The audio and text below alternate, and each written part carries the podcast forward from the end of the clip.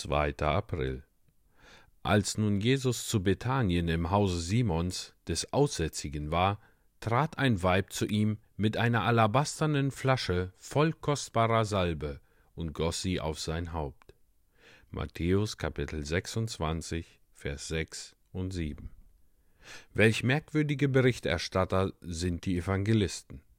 Während sie das auslassen, was Weltleute schreiben würden, berichten sie gerade das, was weltliche Historiker übergangen hätten.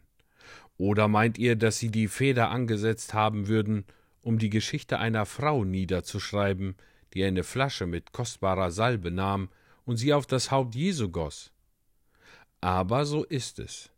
Der Herr Jesus schätzt die Dinge nicht nach ihrem äußeren Schein und Glanz, sondern nach ihrem inneren Wert. Ich denke, diese Tat geschah aus einem liebenden Herzen. Und gerade das machte sie so bemerkenswert. Das Herz ist wichtiger als der Kopf. Es ist in unseren Tagen vielfach Gewohnheit geworden zu überlegen, ob etwas unsere Pflicht sei oder nicht.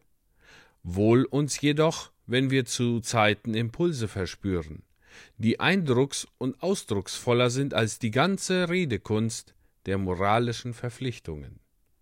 Aber wie oft sagt uns unser Herz, stehe auf, besuche diesen oder jenen Kranken.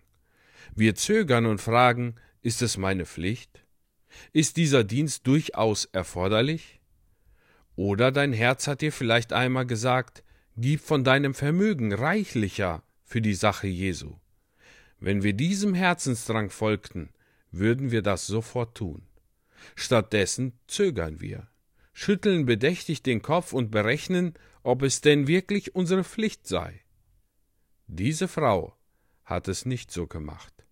Es war nicht ihre Pflicht, die Alabasterflasche auf dem Haupt Jesu zu zerbrechen.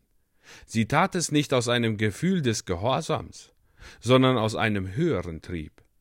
Ihr innerer Herzensdrang schwemmte alle Bedenken und Fragen hinweg.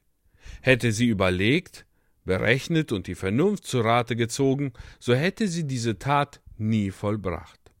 Aber das Herz drängte sie zu handeln, was sie tat.